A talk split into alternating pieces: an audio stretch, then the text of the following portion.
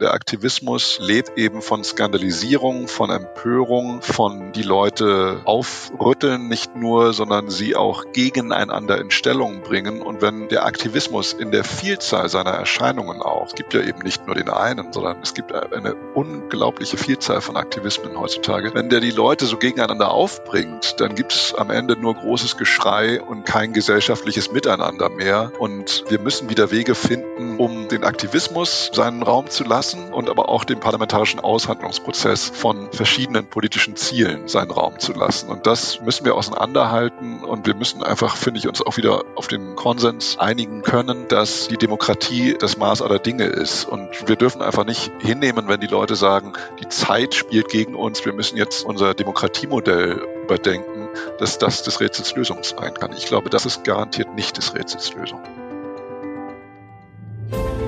Herzlich willkommen bei Let's Talk Change. In unserer Podcast-Reihe diskutieren wir mit relevanten Entscheidungsträgern, inspirierenden Innovatoren und spannenden Visionären, welche Rolle Technologien, Geschäftsinnovationen, Politik und Medien für den Wandel der Wirtschaft und Gesellschaft in Richtung Nachhaltigkeit haben. Mein Name ist David Wortmann. Der Journalist des Bayerischen Rundfunks Knut Korzen hat ein Buch geschrieben die Weltverbesserer. Wie viel Aktivismus verträgt unsere Gesellschaft? Ein Buch, das, wie ich finde, nicht nur hervorragend in unsere Zeit, sondern auch in unsere Podcast-Reihe Let's Talk Change passt. Denn Knut Kortzen gelingt ein differenzierter Blick auf den Aktivismus, der zwar durch den heutigen Klimaaktivismus eine progressive und im Anspruch lebenserhaltende Ausprägung erfährt, aber durch andere aktivistische Bewegungen in den letzten 100 Jahren auch stark reaktionäre und antidemokratische Züge tragen konnte. Was macht aktivistische Bewegungen im Grundsatz aus? Und wie grenzen sie sich beispielsweise von Religionen, Parteien, auch Journalismus und Wissenschaft ab, die teilweise ja auch ebenso hehre Ziele verfolgen? Welche Faktoren sind wichtig für den Erfolg von gesellschaftlichen Bewegungen? Und warum verschwinden sie auch immer wieder? Kann der Spagat zwischen auf der einen Seite dem hohen Zeitdruck, unser Klima und unsere Lebensgrundlagen zu schützen und auf der anderen Seite den zu trägen politischen Systemen Lösungen zu liefern, gelingen, ohne dass die Demokratie dabei unter die Räder gerät? Ich wünsche euch viel Spaß bei dieser Episode von Let's Talk Change und freue mich sehr auf eure Rückmeldungen und Sichtweisen was ihr darüber denkt, wie viel Aktivismus unsere Gesellschaft verträgt.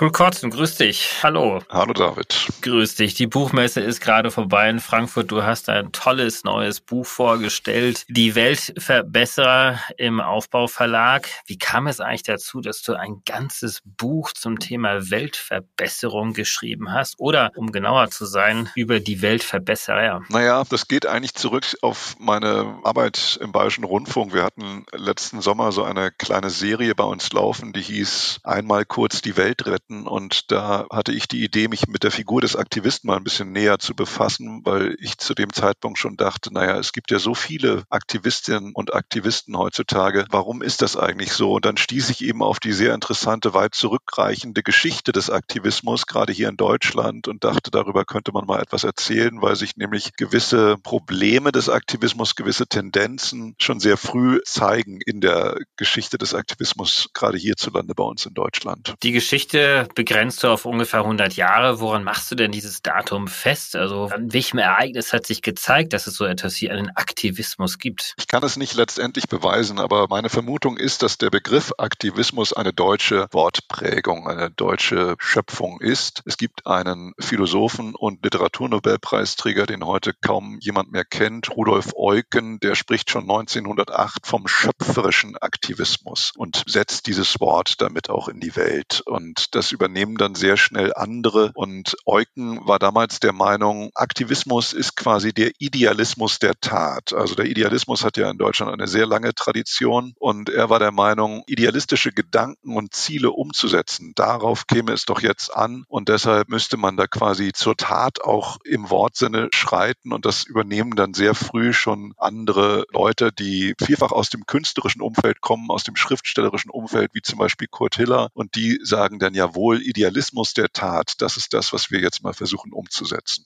Nach dem Idealismus ist ja auch eine ganze Literaturepoche benannt worden. Was unterscheidet denn diesen neuartigen Idealismus, eben diesen Aktivismus, den du dort in der Entstehung siehst vor rund 100 Jahren, von doch anderen gesellschaftlichen Strömungen, wie es ja auch die Religion sind, wie es ja auch Parteien sind, die ja auch alle ein Stück weit ja auch den Idealismus in sich tragen und diesen Aktivismus und nach der Erreichung von hehren Zielen? Naja, das sind zwei Aspekte, die jetzt da anklingen in deiner Frage. Also einmal die Religion und dann das Parteiensystem. Ich glaube, der Aktivismus trägt von vornherein stark religiöse, weil missionarische Züge. Er will ja im Idealfall Menschen zu etwas bekehren, zu einer Wandlung nicht nur aufrufen, sondern eine gesellschaftliche Wandlung auch herbeiführen. Die ersten Aktivistinnen und Aktivisten waren zum Beispiel große Pazifisten. Die kamen aus der Menschheitskatastrophe des Ersten Weltkriegs 1914 bis 1918 und versammelten sich 1919 zum gesamtdeutschen, zum ersten ersten und vorläufig auch letzten gesamtdeutschen Aktivistenkongress, so hieß der, in Berlin. Da waren eben viele Friedensbewegte dabei. Da waren aber auch einige Feministinnen dabei, frühe Frauenrechtlerinnen wie Helene Stöcker zum Beispiel, also die für die Gleichberechtigung der Geschlechter kämpften. Und es gab auch vereinzelt Gestalten wie Magnus Hirschfeld etwa, schwule homosexuellen Aktivisten, die eben für die Rechte der Homosexuellen sich einsetzten. Und das machten sie alles in Form einer ja doch sehr missionarischen Ausstrahlung auch. Also sie waren schon sehr davon überzeugt, dass sie hier das richtige Ziel im Auge haben und gaben sich selbst schon von Anfang an so eine Art erlöserhaften Nimbus auch. Sprechen zum Beispiel auch bei Jesus von Nazareth von dem großen Aktiven von Nazareth, so ist das Wort von Kurt Hiller für eben Jesus und haben da deshalb schon diese Nähe zur Religion eigentlich von Anfang an. Wenn man heute auf Greta Thunberg guckt, die ich etwas spöttisch die heilige Johanna der Schulhöfe nenne, dann umweht die ja auch so ein zart erlöserinnenhafter Nimbus. Das ist also die Seite der Religion und die Seite der Parteien, die ist auch sehr, sehr spannend, denn von Anfang an hadern die Aktivistinnen und Aktivisten eigentlich damit, in eine Partei eintreten zu wollen. Sie sagen, das ist halt immer schwierig, die politischen Ziele, die man sich setzt, sei es zum Beispiel der Kampf für die Gleichberechtigung der Geschlechter, sei es aber auch der Pazifismus, das wirklich durch das parlamentarische System zu kriegen oder auch nur durch das einzelne Partei Parteiprogramm. Kurt Hiller sagt, wir sollten eigentlich daran arbeiten, die Parteien zu durchsäuern, so war sein Ausdruck. Aber er selbst stellt dann sehr schnell fest, naja, das wird sehr schwierig werden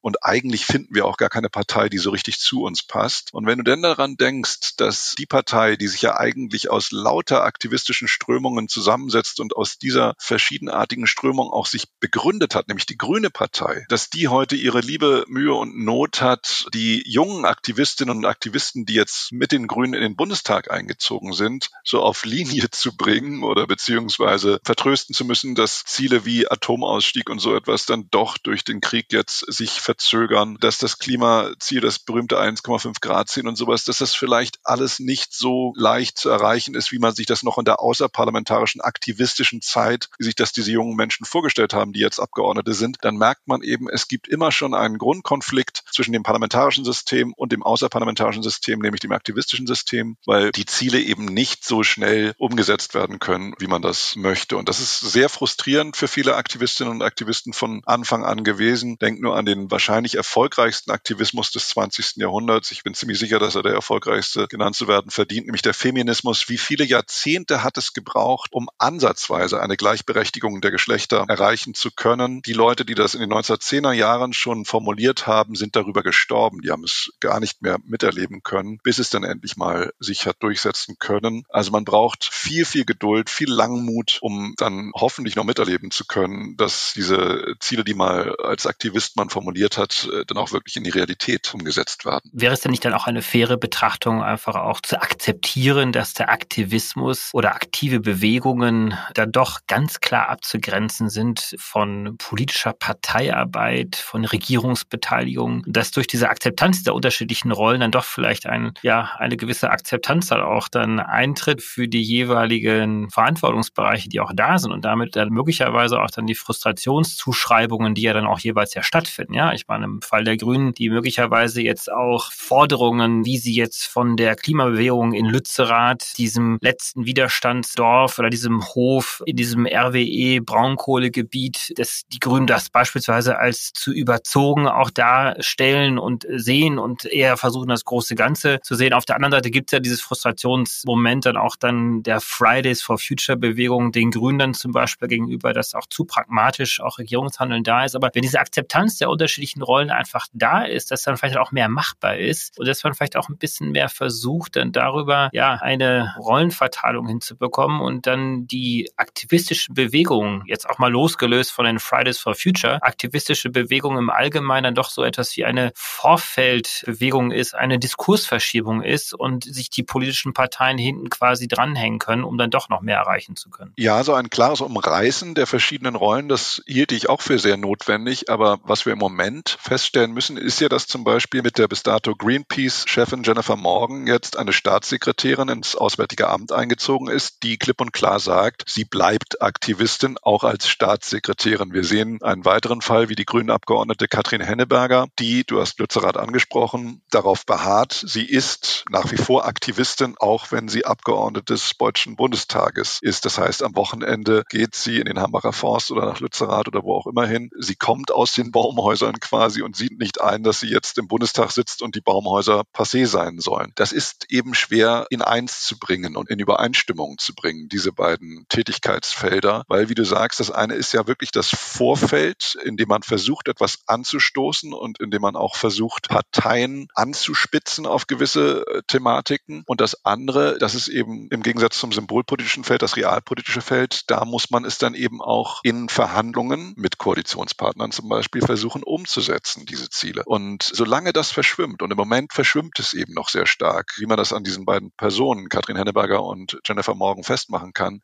solange das nicht klar getrennt ist, bleibt es schwierig, glaube ich. Aktivismus findet ja auch nicht nur einseitig statt, sondern es gibt ja auch verschiedenste aktive Bewegungen oder Aktivismen in einer Gesellschaft. Und die brechen sich ja dann schlussendlich ja auch Bahn in politischer Parteiarbeit. Und wir haben jetzt so ein bisschen diese Flanke des Klimaschutzes betrachtet, dann auch der Parteiorganisation der Grünen, aber das Gleiche kann man ja auch von Seiten der Sozialdemokratie oder der wirklich Linksparteien auch sehen, die in ihren Vorfeldorganisationen ja auch sehr sozialistische, teilweise sehr linke Bewegungen haben, die für soziale Gerechtigkeit einstehen. Der Liberalismus kann sicherlich auch von sich behaupten, dort aktivistisch unterwegs zu sein, sehr stark libertäre Akteure, sogar der Konservatismus. Also eigentlich ist ja der Aktivismus zunächst einmal partei- und strömungsneutral, oder? Das ist das wahnsinnig Spannende an dem ganzen Thema, finde ich, diese Janusköpfigkeit des Aktivismus. Der kann nämlich genauso links wie er rechts kann. Und zwar von Anfang an. Also ganz früh schon zeigt sich, dass es keineswegs ausgemacht ist, dass der Aktivismus immer sich nur progressiven Ideen verschreibt, sondern das sind genauso reaktionäre Rechtsextreme. Die frühen Nazis nannten sich auch Aktivisten, noch bevor sie die Macht ergriffen. Und kaum hatten sie die Macht ergriffen, 1933, hat Josef Goebbels als Propagandaminister nichts Besseres zu tun, als in seinem Propagandaministerium eine Zentralstelle für geistigen Aktivismus einzurichten. So nannte er das. Und daran zeigt sich eben, er ist genauso rechtsoffen, wie wir heute sagen würden, wie er linksoffen ist. Und das wird chronisch unterschätzt und das zeigt sich bis in unsere Tage hinein. Die Identitären, die Rechtsextremen, die auf der Straße demonstrieren, die Corona-Leugner, die nennen sich teilweise Menschenrechtsaktivisten perverserweise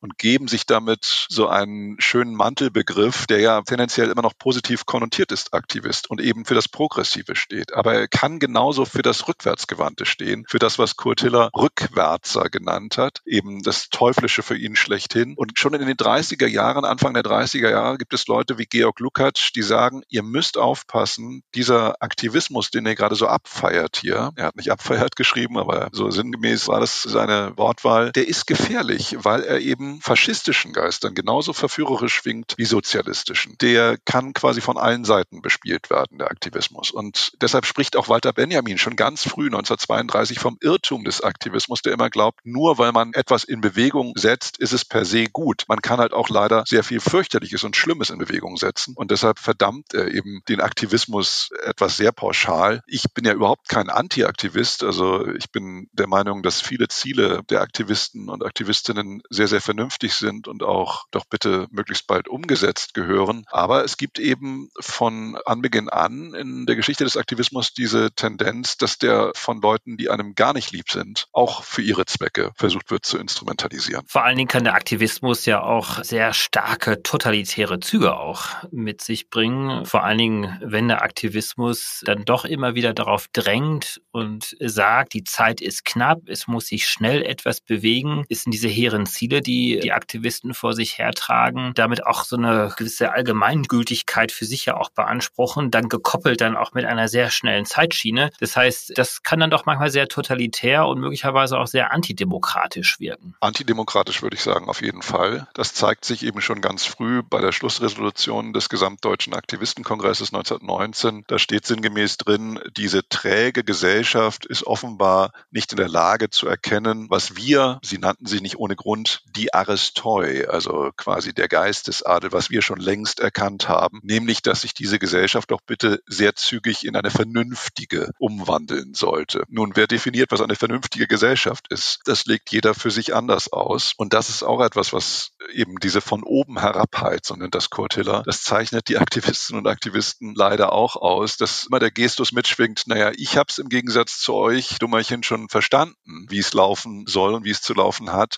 Ich gebe jetzt die Richtung vor und ihr folgt mir dann bitte.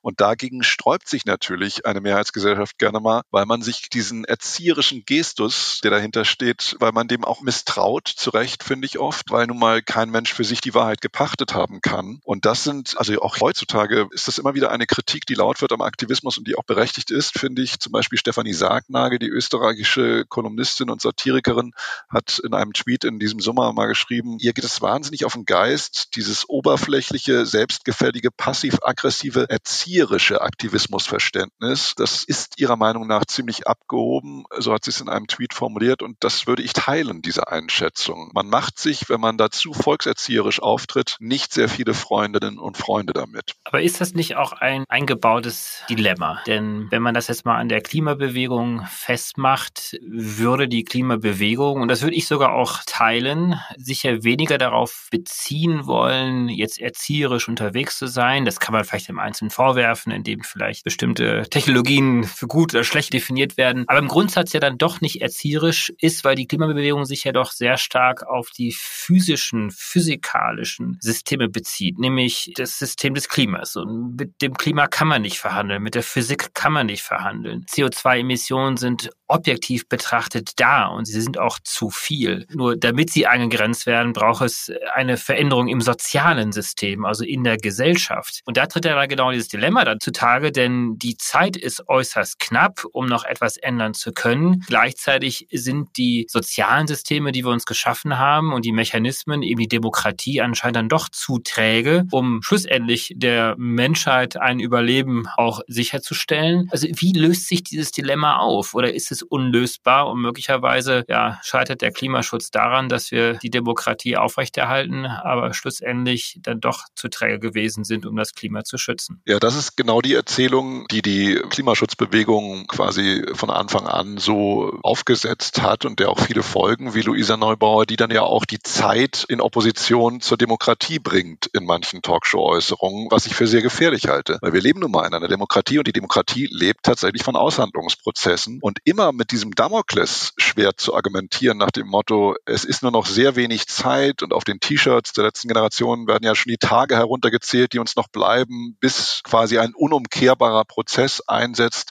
Das ist sehr, sehr gefährlich, weil das ist Erpressung, die dahinter steht. Kein Mensch kann, also der Klimawandel wird von keinem von uns hier geleugnet werden, aber kein Mensch kann exakt bestimmen, wann dieser Kipppunkt erreicht ist, von dem so viel die Rede ist, wann diese Tipping Points wirklich eintreten. Da gibt es verschiedene wissenschaftliche Auffassungen dazu. Dass er irgendwann eintreten wird, ist klar, aber man kann halt jetzt nicht sagen, es sind nur noch 789 Tage und dann geht die Welt unter. Das ist unlauter, so zu argumentieren. Und es ist vor allen Dingen unlauter den Leuten, die sagen, wir müssen uns aber demokratisch einigen auf ein Verfahren, wie wir dem Klimawandel noch Einheit gebieten können, immer zu entgegnen, ihr nehmt dafür zu viel Zeit in Anspruch, wenn ihr das demokratisch aushandeln wollt. Es ist nun mal der einzig gangbare Weg, wenn man sich in der Staatsform einer Demokratie weiter bewegen möchte. Und das andere ist halt, was immer so symbolpolitisch auf Demonstrationen hochgehalten wird, das sind die transparente System Change, not Climate Change. Und da wäre meine Frage immer, ja, was meint ihr denn wirklich damit, wenn ihr sagt Systemwandel? Welches System schwebt euch denn vor? Definiert das mal bitte präzise und sagt, was der genaue Gedanke dahinter ist. Und das bleibt aber bewusst, würde ich mal stark vermuten, sehr im Ungefähren, weil man dann nämlich wahrscheinlich sagen müsste, also an dem Punkt Klimawandel möchte ich dann doch vielleicht kurzzeitig mal die Demokratie aussetzen und so eine Art von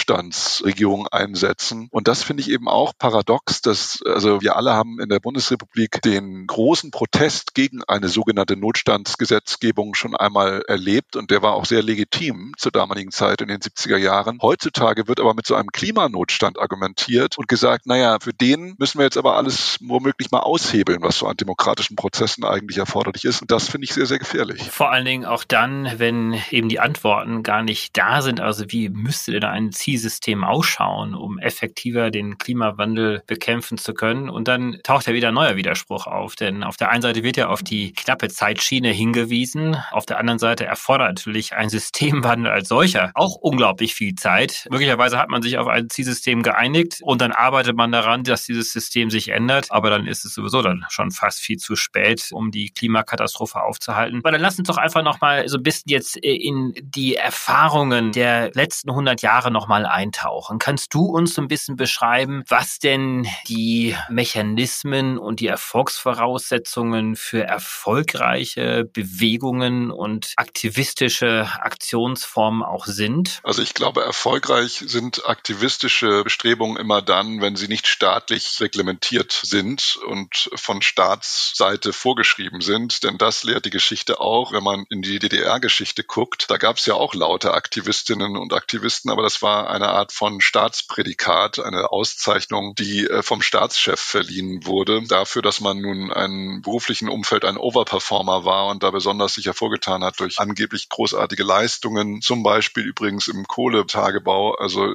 eine Absurdität ohnegleichen, dass die ersten Aktivisten, die ausgezeichnet wurden in der DDR, gingen ja zurück auf Adolf Hennecke, einen Kohlearbeiter. Also das heutige Anti-Kohle-Aktivistinnen und Aktivisten dürften das mit einem Lächeln vielleicht zur Kenntnis nehmen, dass es diese Ironie der Geschichte dabei auch gibt. Und das war eben staatlich instrumentalisiert. Es gab den 13. Oktober in der DDR, das war der Tag des Aktivisten und das war, glaube ich, etwas ganz fürchterliches. Am Ende der DDR waren es über 300.000 Menschen, die sich angeblich Aktivist staatlich zertifiziert nennen konnten. Dahinter stand meist gar nicht, außer dass die eine Urkunde bei sich zu Hause hängen hatten. Also das ist, glaube ich, der ganz falsche Weg. Wenn, dann ist der richtige Weg eben der, im Kleinen anzufangen, so wie es ganz, ganz viele unterschiedliche aktivistische Bewegungen immer wieder gemacht haben, außer staatlichen Bereich, also erstmal versuchen, gemeinsame Interessen zu definieren und dann irgendwann später vielleicht auch mal Parteien damit infizieren zu wollen. Aber es gibt ja auch aktivistische Bewegungen, die gar nicht so im riesigen Staatsrahmen funktionieren müssen, sondern es gibt, wenn man es auch festmacht an der Figur Greta Thunberg, also die hat sich erstmal nur vor das Parlament gesetzt in äh, Stockholm und war alleine und hat es dann vermocht, Millionen hinter sich zu scharen. Das ist ja schon mal enorm. Also das ist, glaube ich, das Paradebeispiel dafür, dass es natürlich auch so funktionieren kann, dass man erstmal als Solo-Aktivistin, das ist auch so ein stehender Begriff in der aktivistischen Szene, anfängt und dann versucht, durch sein Handeln, durch seinen Protest Mehrheiten oder viele Leute erstmal hinter sich zu versammeln. Das ist Greta Thunberg auf jeden Fall gelungen und anderen, was weiß ich, im Gesundheitsaktivismus zum Beispiel unterwegs sind oder im Bildungsaktivismus, Datenschutzaktivismus und sowas, die gehen ja ähnlich vor. Das sind kleinere Gruppen, die dann immer mehr Leute versuchen, auf ihre Seite zu ziehen und hinter sich zu versammeln und die dann so Interessensverbünde erstmal bilden. Aber da kommen ja dann zwei Faktoren zusammen. Also einmal die ProtagonistInnen, die ja interessanterweise heutzutage ja auch äh, vor allen Dingen auch junge Frauen sind. Erfreulicherweise würde ich sogar auch noch ergänzen. Aber auf der anderen Seite muss ja auch so ein gewisser Resonanzboden in der Gesellschaft ja auch dazukommen. Also nichts ist so kraftvoll wie die Idee, deren Zeit gekommen ist. Das heißt, da müssen ja genau diese beiden Faktoren zusammenkommen. Also der erfolgreichen Protagonistin, die es sehr gut versteht, voranzubringen, aber auch die Gesellschaft, die genau diesen Humus zur Verfügung gestellt, auf den dieser Saat auch ganz gut aufgehen kann. Genau, also es muss das Momentum geben, wo eine Bewegung dann auch nach vorne preschen kann mit ihren Zielen. Das ist im Moment natürlich beim Klimaschutz ganz klar so, dass dieses Momentum gegeben ist und deshalb verstehe ich auch, dass diese ganzen Kleberaktionen jetzt so viel Resonanz erzeugen, die ja nun ganz verschieden geartet ist, die Resonanz, aber natürlich merken diese Menschen, in der Mehrzahl der Fälle sind es ja junge Menschen, aber es gibt übrigens auch sehr viele alte Aktivistinnen und Aktivisten, das ist übrigens auch ein Unterschied zu früher. Früher waren es immer nur die Jungen, heute gibt es auch durchaus sehr, sehr viele ältere Zeitgenossen, die sich aktivistisch gerieren, aber die passen eben diesen Moment ab, versuchen da den zu nutzen und dann auf so einer Welle ihre Ziele auch mittragen zu lassen und dann durch durchzusetzen, wo es eben gerade günstig scheint. Nur ist eben immer das Moment auch deshalb prekär, weil man droht, wenn man überzieht in der Formulierung der Ziele, auch wieder Leute von der Welle wegzustoßen, beziehungsweise eben abspringen zu lassen. Und wenn die Forderungen zu überzogen eben vielen Leuten erscheinen. Und da geht es halt dann um das demokratische Prinzip. Da muss man versuchen, die Mehrheiten tatsächlich im Auge zu behalten und sich selber zu fragen, ist das denn überhaupt realistisch umsetzbar, was ich da jetzt formuliere? Man wird einfach schlichtweg leider nicht von heute auf morgen den Straßenverkehr irgendwie, den, den normalen Automobilverkehr abschaffen können. So sinnvoll es wäre, die Innenstädte davon zu befreien, aber es geht nicht von heute auf morgen. Also was sind die Wege, die wir realistisch ins Auge fassen können und für die wir kämpfen können? Und sich auf die Straße zu hocken, sich festzukleben und zu sagen, ihr seid blöd, ihr die Autofahrerinnen und Autofahrer, wir sind quasi die Guten, weil wir euch davor warnen, wenn ihr so weitermacht, dann geht die Welt unter. Das ist zu einfach gedacht und das verprellt die Leute natürlich. Und ich kann auch dann die erbosten, empörten Autofahrerinnen und Autofahrer verstehen, dass das für die jetzt quasi auch nicht der Lösungsweg ist und dass denen das nicht einleuchtet, dass man einfach nur durch Sitzblockaden da irgendwie weiterkommt. Sitzblockaden sind ja schon, das Wort sagt es, man blockiert da eher etwas, als dass man etwas voranbringt. Also was ist dann eben der Gedanke, der wirklich in die Zukunft weist und sagt, nee, wir schlagen jetzt folgendes Modell vor, wie wir den Verkehr reduzieren können oder so etwas. Das sind eben diese Ausweglosigkeiten, vor denen gerade der Klimaaktivismus im Moment steht, weil er die, soweit ich sehen kann, nicht richtig formuliert, wo in welche vernünftige Richtung es jetzt gehen könnte, bei der man auch viele mitnehmen kann. Bewegungen entstehen, aber Bewegungen verschwinden auch wieder. Gerade wenn du die letzten 100 Jahre ja auch in deinem Buch angeschaut hast. Welche Gemeinsamkeiten gibt es denn hier? Also unter welchen Voraussetzungen verschwinden auch wieder Bewegungen? Also wir kennen ja aus der jüngsten Vergangenheit ja auch Attack, die eine große Rolle gespielt haben zu einem bestimmten Zeitpunkt, die eigentlich heutzutage kaum noch eine Rolle spielen. Es gab zwischendurch mal diese 1% äh, an den Börsen, die den Kapitalismus, das Finanzsystem ja in Frage gestellt haben haben. Die Klimabewegung heute ist noch recht aktiv, aber selbst auch hier kann man natürlich die These aufstellen, dass diese Bewegung irgendwann mal wieder an Kraft verlieren könnte. Welche Gemeinsamkeiten siehst du hier? Ab welchem Zeitpunkt verlieren Bewegungen ihre Kraft wieder? Naja, da fällt mir die Occupy Wall Street Bewegung ein, die ja vor ungefähr zehn Jahren mal in größter Blüte stand und alle Welt starrte an die Börse in New York und dachte, ach, da vielleicht kriegen die jetzt wirklich mal da einen Wandel hin durch ihre Protestcamps. Vielleicht bringt das irgendetwas was in der Zwischenzeit passiert ist und weshalb Occupy Wall Street womöglich auch dann verschwunden ist, ist was ganz Interessantes, dass nämlich Investoren, die durchaus ökologisch denken, sich selbst aktivistisch formiert haben und an der Börse munter jetzt mitzocken. Und da gibt es fantastische Beispiele von Leuten, die es geschafft haben, sich auch in die Boards von größeren Unternehmen reinwählen zu lassen, die ja dankenswerterweise mittlerweile fast weltweit solche sehr strengen ökologischen Auflagen auch haben was ihr Wirtschaften anbetrifft, also energieeffizient und eben umweltschonend vor allen Dingen. Und das sind also diese aktivistischen Investoren, die zunehmend jetzt eine Rolle spielen, auch auf dem internationalen Börsenparkett und vor der auch viele große Unternehmen mittlerweile Angst haben. Und das ist so ein Rollenwechsel. Und das finde ich eigentlich großartig, dass das passiert ist, dass man vom reinen Protest es geschafft hat, also aus dem Zeltlager in New York es in die Boards der Unternehmen geschafft hat und da jetzt ganz konkret daran arbeitet, als aktivistischer Investor die Dinge in eine bessere Richtung lenken zu können. Und warum aktivistische Bewegungen generell immer mal wieder verschwinden, das hängt, glaube ich, damit stark zusammen, dass kein Mensch in der Lage ist, sein ganzes Leben lang ein Aktivist zu sein. Also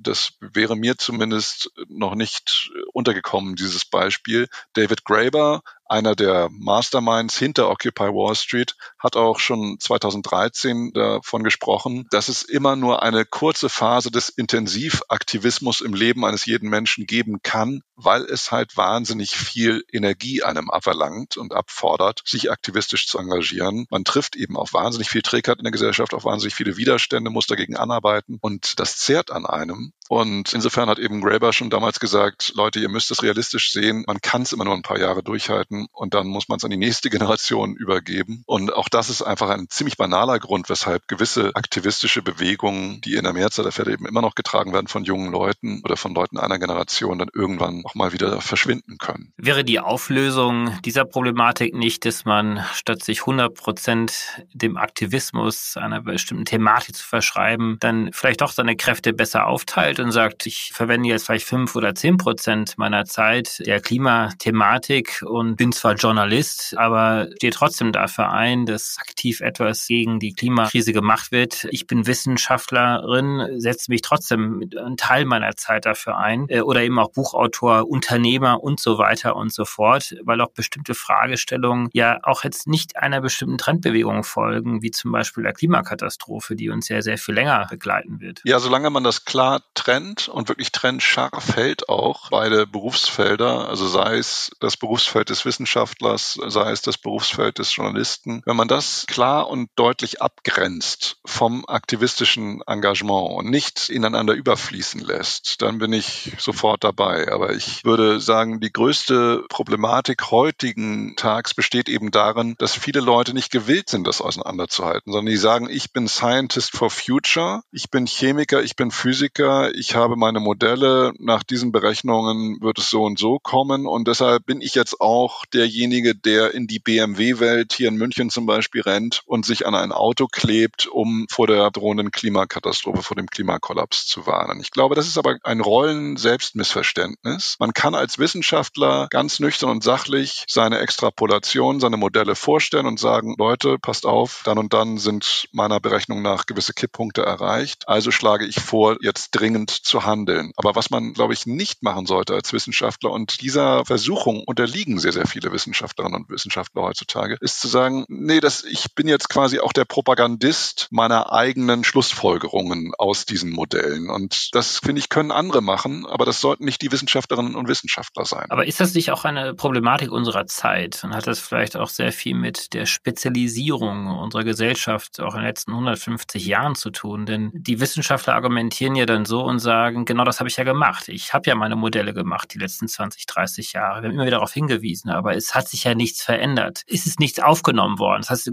eine gewisse Sprachlosigkeit, die jetzt in dem Fall durch die betroffenen Wissenschaftler entstanden ist, die dann gesagt haben, okay, jetzt nehme ich das Ganze selber in die Hand und äh, kommuniziere selber, möglicherweise auch unglücklich, indem ich mich irgendwo festklebe und dann die Mehrheitsgesellschaft auch verliere. Aber es ist ja eigentlich ein Ausdruck der Sprachlosigkeit und schlussendlich ja auch einer so starken Spezialisierung von Rollenverständnis innerhalb der Gesellschaft, dass ich quasi selber gar nicht mehr aus meiner Nische heraus effektiv kommunizieren kann, etwas bewegen kann. Also vielleicht dann doch ein bisschen mehr den Mut zu haben, vielleicht außerhalb seiner eigenen Rolle auch dann aktiv zu sein im wahrsten Sinne des Wortes. Ja, sicherlich. Das ist immer ein Zeichen von Hilflosigkeit auch, wenn man so agiert. Aber ich glaube, es ist in den seltensten Fällen, ich würde sogar behaupten, in keinem Fall besonders glücklich. Wenn wir jetzt mal weggehen von den Naturwissenschaften, dann sehen wir es vielleicht klarer. Bei den Sozialwissenschaften gibt es zum Beispiel seit Jahr und Tag ungefähr zehn Jahre den Berufsstand des Protestforschers. Das sind eben die Leute, die Demonstrantinnen und Demonstranten beobachten, dann Radiointerviews zum Beispiel darüber geben, weshalb wohl dieser oder jener Protest sich formiert hat. Und da gibt es eine mich erstaunende Tendenz innerhalb dieser Protestforscher-Szene, die sagt, also viele von uns kommen eigentlich selbst aus den einzelnen Protestbewegungen, die wir da gerade untersuchen. Und das ist ja auch eigentlich von Vorteil, weil wir kennen dann die Leute, wir kennen so deren Denke. Denke übrigens ein Wort, was Kurt Hiller, glaube ich, auch geprägt hat. Und, und dann können wir das doch alles viel besser auch verstehen, was da passiert. Und wenn man das jetzt mal so als gegeben nimmt, diese Haltung, dann wäre meine nächste Frage gleich, ja, Moment mal, aber ihr untersucht jetzt mutmaßlich immer die Protestbewegungen, die euch politisch auch genehm sind, aus denen ihr dann teilweise anscheinend auch kommt. Was ist denn aber mit den Protestbewegungen wie zum Beispiel mit Corona-Leugnern oder mit Leuten, die die schnelle Abschiebung von Flüchtlingen fordern? Also was ist mit Neonazi-Demonstrationen? Aus deren Umfeld kommt ihr ja sicherlich in der Mehrzahl der Fälle nicht oder gar keiner von euch. Aber wenn ihr quasi als Prämisse setzt, dass das von Vorteil ist, aus diesen Protestbewegungen zu kommen, dann ist das doch was ganz fürchterliches, wenn man äh, sich da nicht äh, distanzwahrend von abgrenzt, ganz klar, sondern wenn man auch noch die Ziele quasi so teilt. Das ist doch gar nicht die Aufgabe der Wissenschaft, sondern die Aufgabe der Wissenschaft ist die objektive Feststellung von Tatsachen und nicht die Anverwandlung gewisser Geisteshaltungen. Das sieht man eben bei Corona-Leugnern. Also es wäre fürchterlich, wenn man jetzt ein Radiointerview hören würde mit einem Protestforscher, der sagt, naja, ich komme da selber aus der Corona-Leugner-Szene und also deshalb, die haben halt diese und jene Gedanken, tragen die so mit sich und bin ich eigentlich auch Teil von. Das würde, glaube ich, keiner von uns akzeptieren wollen und vollkommen zu Recht nicht. Also da muss man wirklich, wirklich sehr, sehr klar sagen, diese Abgrenzung ist hochnotwendig und sie delegitimiert sofort Wissenschaft, wenn sie da halt zu sehr Partei wird. Ich kann ja das verstehen, das hilflose und verzweifelte Agieren von Klimawissenschaftlerinnen und Klimawissenschaftlern, aber ich kann nicht verstehen, wenn sie das zur Notwendigkeit jetzt auf einmal erklären, weil das setzt Leute auch nicht stärker unter Druck, wenn da jetzt ein paar Weißkittel sich an ein Auto kleben, ehrlich gesagt, glaube ich nicht. Florian Ilias hat dein Buch so kommentiert, dass er sagt, dass die Sehnsucht, die Welt zu retten, gerade bei uns Deutschen immer so riesig ist. Und warum sich die Welt immer so trotzig dagegen wehrt. Ist das denn richtig, dass die Sehnsucht der Deutschen hier insbesondere hervorsticht, global gesehen? Oder würdest du das doch ein bisschen differenzierter sehen? Denn es gibt ja auch international viele, viele andere aktive Bewegungen, die sich möglicherweise in Deutschland gar nicht erkennbar gezeichnet haben. Ja, ich glaube, Florian Illis hat das auch ein wenig ironisch formulieren wollen. Es gibt sicherlich weltweit solche Bestrebungen. Die Deutschen haben aber, was so Welterlösungsfantasien anbetrifft, vielleicht immer schon gerne eine Vorreiterrolle. Wir wissen alle, eine sehr fatale Vorreiterrolle manchmal auch spielen wollen. Und äh, deshalb vielleicht gibt es auch hierzulande so einen gewissen Vorbehalt den aktivistischen Erlöserfiguren gegenüber, die sagen, also wir haben es übrigens rausgefunden und so wird's nur richtig richtig sein und bitte folgt uns jetzt alle. Das ist, glaube ich, die Erfahrung einfach schlichtweg des Nationalsozialismus, die uns sehr, sehr skeptisch werden lässt gegenüber Strömungen, die glauben, die Wahrheit gepachtet zu haben und die das mit schrecklichsten Methoden auch auf Teufel komm raus durchsetzen konnten. Und das ist einfach ein, finde ich, sehr verständlicher Vorbehalt, der auch dahinter steht. Also ich will jetzt nicht den eins zu eins setzen, den Aktivismus mit dem Nationalsozialismus, um Gottes Willen, aber ich habe es ja vorhin versucht zu erklären, er kommt aus aktivistischen Strömungen auch und auch der wollte die Welt Welt verändern und er hat sie zum Allerschrecklichsten verändern wollen und konnte gerade noch mal eben so eingebremst werden und gestoppt werden, glücklicherweise. Aber das, das ist eben auch so ein Impuls vieler Leute heute, die sagen, naja, also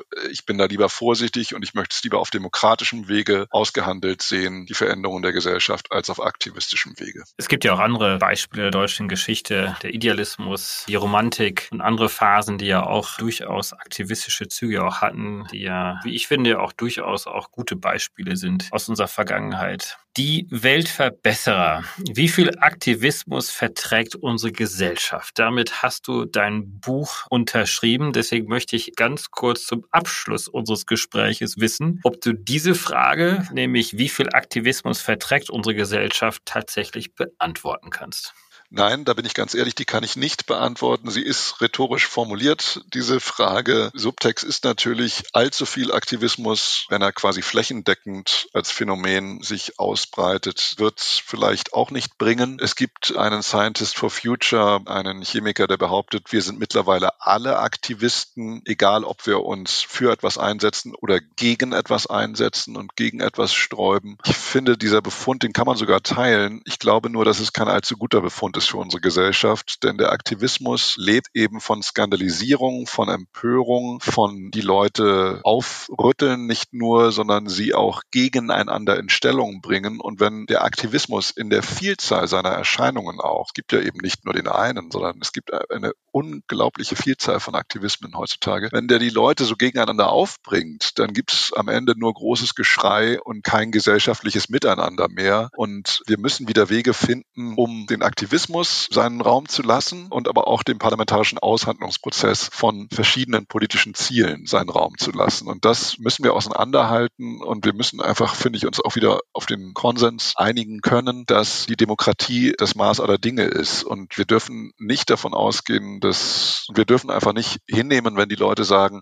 die Zeit spielt gegen uns, wir müssen jetzt unser Demokratiemodell überdenken, dass das des Rätsels Lösung sein kann. Ich glaube, das ist garantiert nicht des Rätsels Lösung. Knut Kotzen, ganz, ganz herzlichen Dank für das tolle Gespräch. Ich kann nur jedem empfehlen, dieses Buch tatsächlich auch zu lesen. Ganz, ganz viele Anregungen im Aufbauverlag. Wie gesagt, erschienen. Weihnachten steht vor der Tür. Kauft gleich zwei oder drei Exemplare dieses tollen Buches, verschenkt es. Herzlichen Dank dir. Bis bald. Danke, David. Ciao. Herzlichen Dank fürs Einschalten. Wir hoffen, dass Sie beim nächsten Mal bei Let's Talk Change wieder dabei sind. Dieser Podcast wird realisiert durch DWR ECO, einer internationalen Cleantech-Beratung für Kommunikation, Politikberatung und Geschäftsstrategien.